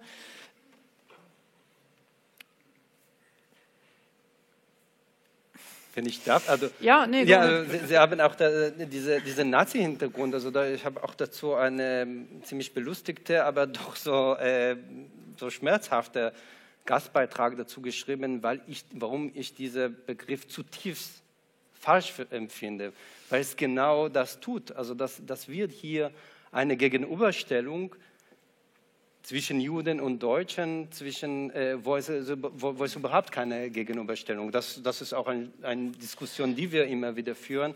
Ich finde gerade die, ja. die Diskussion, die wir in der Feuilletons dann äh, führen, rekonstruiert was, oder äh, perpetuiert, was nicht gibt. Also das, äh, wenn wir jetzt anfangen, irgendwie das, die Diskussion zu führen, ist es ein, ein jüdischer Großvater und drei nicht-jüdische Großeltern. Was wiegt mehr, was prägt mehr oder ist es nur ein Achtel oder 1,16 jüdische Vorfahren? Also inzwischen hatte ich genug Begegnungen mit denjenigen, die mir sozusagen ihr, ihr Stammbaum auch vor, vor, unter der Nase gelegt und sagten, ja, guck mal, ich bin auch jüdisch. Ja, du bist auch, kein Problem. Also wir brauchen auch nicht diese binäre und wir brauchen nicht diese strategische Essentialisierung. Und wir sollen, und da rede ich doch sozusagen an diejenigen, die alle, die, die sich die, diese moralische Sprecherposition beanspruchen, vielleicht noch zwei Gänge runterschalten und sagen, lass uns als aufgeklärte Menschen in die Diskussion kommen und nicht als jüdisch und nicht jüdischer, jüdisch und, Aufgeklärt. und, äh, genau. und Deutsche. Ja. Genau. Danke äh, für die Inszenierung. Also das, äh, das finde ich auch, äh, das ist eine andere Debatte um die Frage der, der Zugehörigkeit, weil in der Debatte der Zugehörigkeit würde ich sagen, Herr Schuster hat die 100% Macht zu entscheiden, wer in seinem Verband gehört und wer nicht.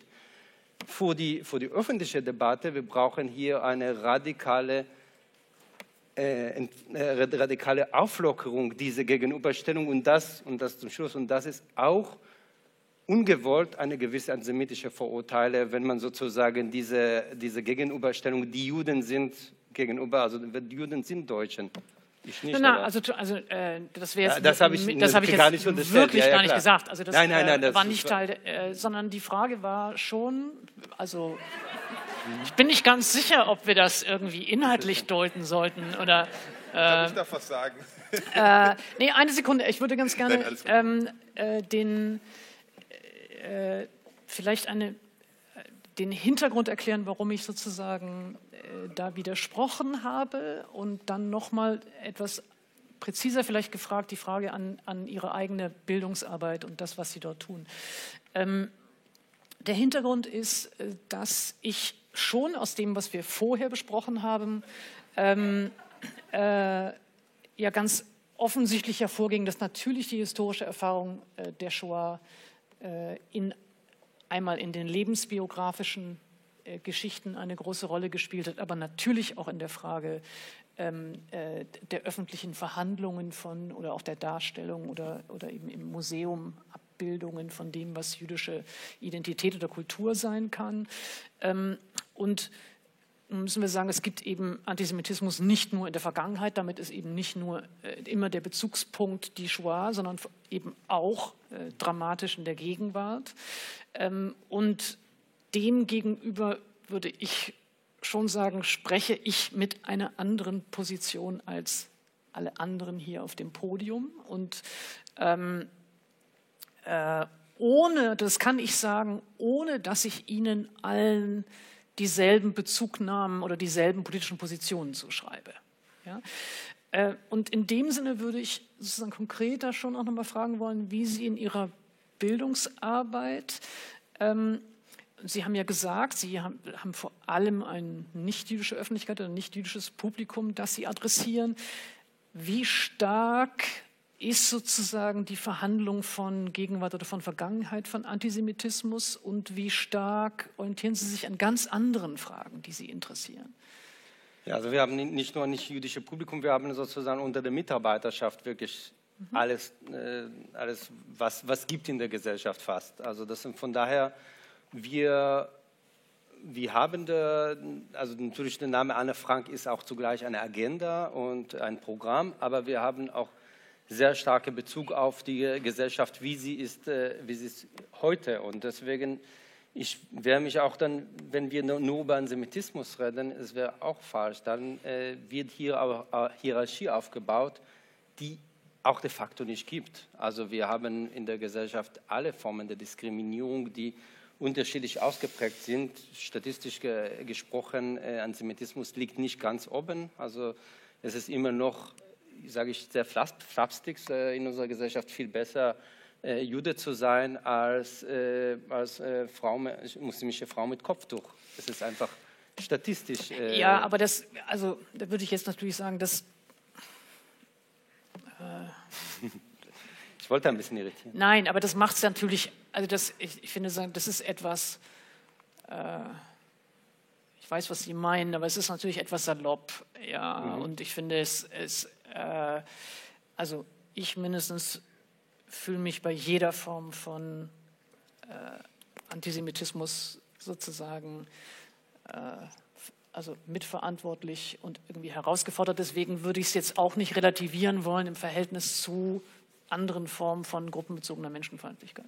Ja, aber die Frage war sozusagen, wo, wo, äh, wozu wir arbeiten. Und ja. wir arbeiten tatsächlich sozusagen die ganze Bandbreite, nicht nur sozusagen, weil es ist der, in unserer Mitarbeiterschaft so, sondern weil wir wirklich daran glauben, dass nur, an, nur Antisemitismus auf die Pfanne zu hängen, ist es auch pädagogisch falsch, weil die, die, mhm. wenn wir mit Jugendlichen arbeiten und nur, so, nur über diese Form, nur über Antisemitismus mit denen reden, dann fragen sie uns zu Recht, was mit unseren eigenen Diskriminierungserfahrungen, warum werden sie dann nicht, äh, nicht geachtet, warum mhm. werden sie nicht ernst genommen. Mhm. Von daher die, die mhm. einzige effektive, aber auch moralisch vertretbare Bildungsarbeit gegen Antisemitismus ist zugleich eine Bildungsarbeit gegen jegliche Form von Diskriminierung und auch eine politische Bildung, um mündige Menschen in unserer Gesellschaft zu erziehen. Mhm.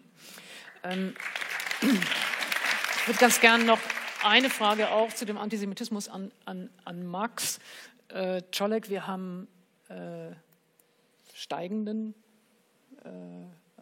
enorm aggressiven Antisemitismus in ganz unterschiedlichen Szenen oder politischen Szenen oder unterschiedlichen Lebenswelten. Ähm, es gab den Anschlag von Halle. Ähm, mein Eindruck ist, äh, korrigieren Sie mich, wenn Sie das anders wahrnehmen, dass das schon wieder einigermaßen eingemeindet, vergessen äh, im Alltag ist. Ist das auch Ihr Eindruck? Ähm, kurze Antwort ja. Ähm, und jetzt kommt die, also die Ausführung. Ich glaube, es ist, es ist, glaube ich, total wichtig zu verstehen und darauf fokussieren sich ja auch die Essays, die ich schreibe, wie eine bestimmte Erinnerungsarbeit ein bestimmtes Selbstbild erzeugt, was diese Art von Vorfällen nur als Ausnahmen markieren kann. Also weil man sagt, man ist besser geworden, und das immer wieder reinszeniert in den Erinnerungsarbeiten, kann jede Form von Antisemitismus nur entweder importiert, extrem rechts oder ein Warnsignal sein. Ja? Und sozusagen die Frage, die, die eigentlich relevant ist, nämlich die nach Kontinuität, nach auf welche Weise sind wir gar nicht so weit gekommen, wie wir gedacht haben, ähm, die, glaube ich, ist im Rahmen dieser Art von Selbstwahrnehmung total schwer zu thematisieren. Und ich finde, man sieht es auch ganz gut an 2017 und der, der ähm, AfD im Bundestag als erste völkische Partei in dieser Stärke seit 1945. Man könnte ja vermuten, dass das zu einer Krise eines Selbstbildes führt, was sagt, wir haben so gut erinnert und jetzt dürfen wir auch wieder stolz sein auf Deutschland. Eine Perspektive, die sich widerspiegelt im Heimatministerium, in den Fahnen zur WM 2006, ähm, in sowas wie der Wiederrichtung eines preußischen Stadtschlosses. Ähm, all diese Dinge sind möglich, weil man eine bestimmte Erinnerungsarbeit gemacht hat und sie müssten in Frage gestellt werden, wenn man die Dinge, die gerade derzeit passieren, ernst nehmen würde und fragen würde, was haben wir übersehen? Und ich glaube, weil man so viel emotionale Ressourcen investiert hat in diese Sache, will man auf Gedeih und Verderb diese Frage nicht stellen und deswegen immer wieder lieber Einzelfälle konstruieren. Und ich glaube, dagegen gibt es einfach eine, eine Perspektive, die, die ja nicht nur ich, sondern wir im Institut für Social Justice und Radical Diversity oder am Gorki-Theater mit unserem Arbeiten einnehmen oder auch das, was Meron Mendel jetzt gerade gesagt hat, nämlich zu sagen, ähm, eine Lehre aus dem 20. Jahrhundert, auch eine jüdische Lehre muss sein, dass es nicht mehr Sicherheitskameras und Polizeiwegen vor jüdischen Einrichtungen gibt, also nicht eine sicherere Gesellschaft, sondern eine andere Gesellschaft. So, und diese andere Gesellschaft ist eine, in der man ohne Angst verschieden sein kann. Ist eine, die sozusagen wirklich danach fragt, auf welche Weise sind die Konzepte, die wir heute verwenden, in Spannung zu dem, was wir als plurale Demokratie eigentlich sein wollen. Und wie ermöglichen die eigentlich Dinge, die heute passieren? Und was müssten wir tun dafür, dass sie nicht mehr stattfinden? Mhm. Ähm, das ist ein schöner Übergang zu dem letzten Teil, den ich gerne hier auf dem Podium besprechen würde, bevor ich dann in das Publikum gebe, nämlich die Fragen, ähm, was für Erwartungen haben Sie, äh, was wünschen Sie sich von ähm, einer Mehrheitsgesellschaft? Ähm, äh, und dazu gehört vielleicht auch zunächst mal äh, die Frage, wie Sie sich wahrgenommen fühlen. Ähm, Ludwig Börne hat 1832 in seinem 74. Brief aus Paris geschrieben, die einen werfen mir vor, dass ich Jude bin, die anderen verzeihen es mir, der dritte lobt mich gar dafür, aber alle denken daran.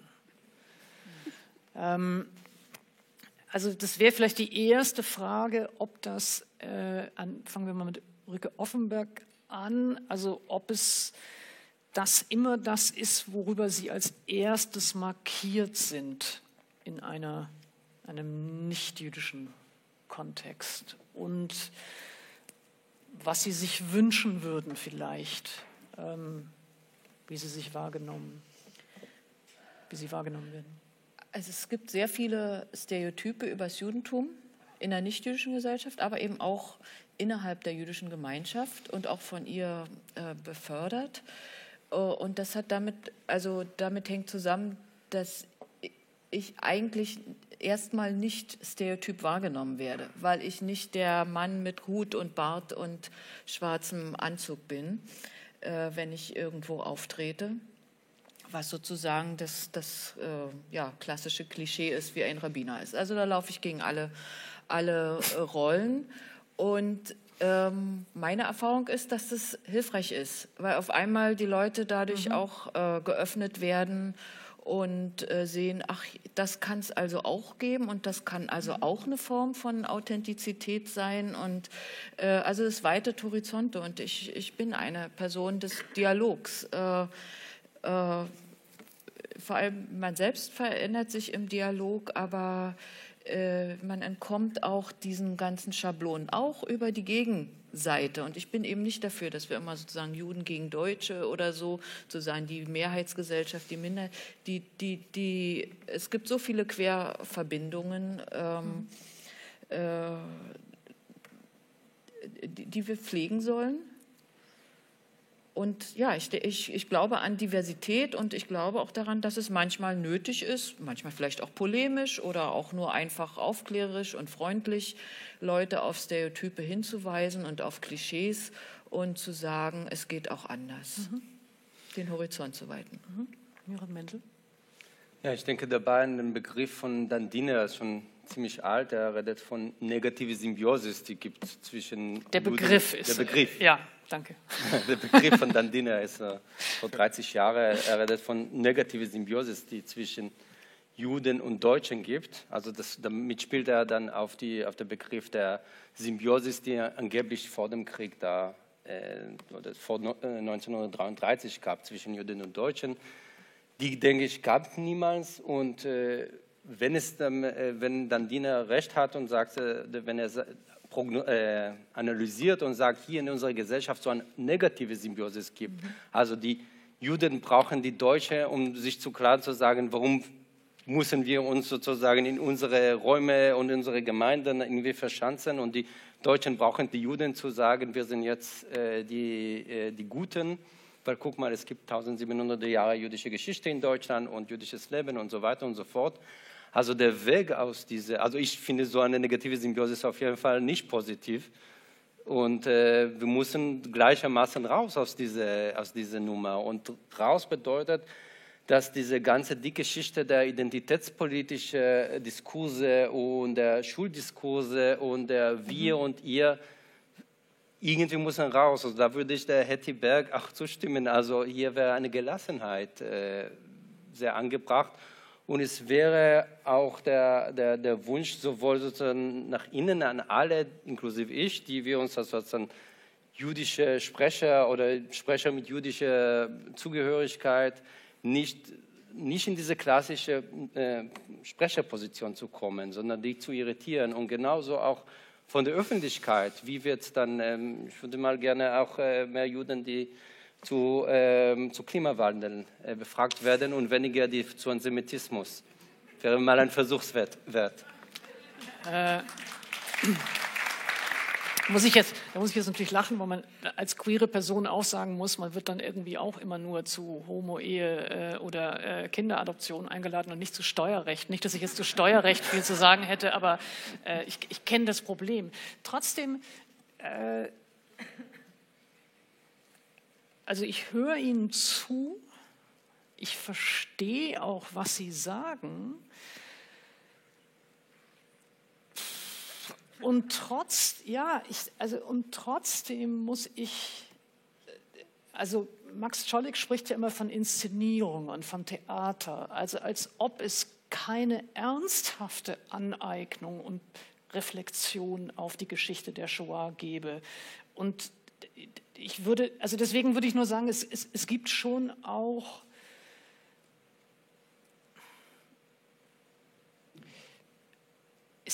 gibt schon auch Gründe für Personen wie mich, nicht gelassen mit dieser Geschichte umgehen zu wollen.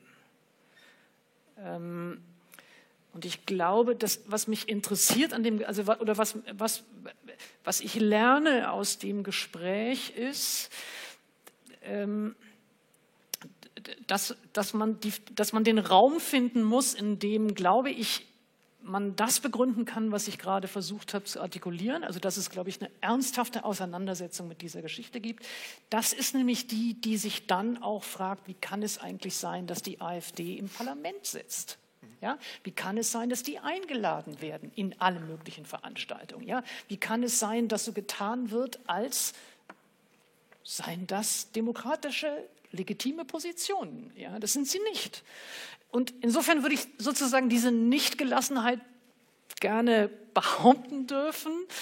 Und trotzdem verstehe ich, was Sie sagen. Also trotzdem verstehe ich, dass Sie sagen, Sie wollen auch nicht auf nur eine Form von Sprecherposition festgelegt werden. Sie wollen auch nicht nur verkoppelt werden mit dieser Geschichte. Also das ist jetzt für mich sozusagen die, die, die Erkenntnis in Zustand jetzt. Ja, es kann sich noch ändern. Aber wenn ich dann nur, nur ja, ganz verstehen Satz. Sie denn, aber Sie ja, ich verstehe und ich sage, das ist auch eine Generationsfrage. Ich bestehe drauf. Ich, ich glaube nicht an diese diese von der Generation zu Generation. Wir sind jetzt in der Zeit, wo immer weniger Leute, äh, viel weniger Opfer der, der Shoah unter uns leben.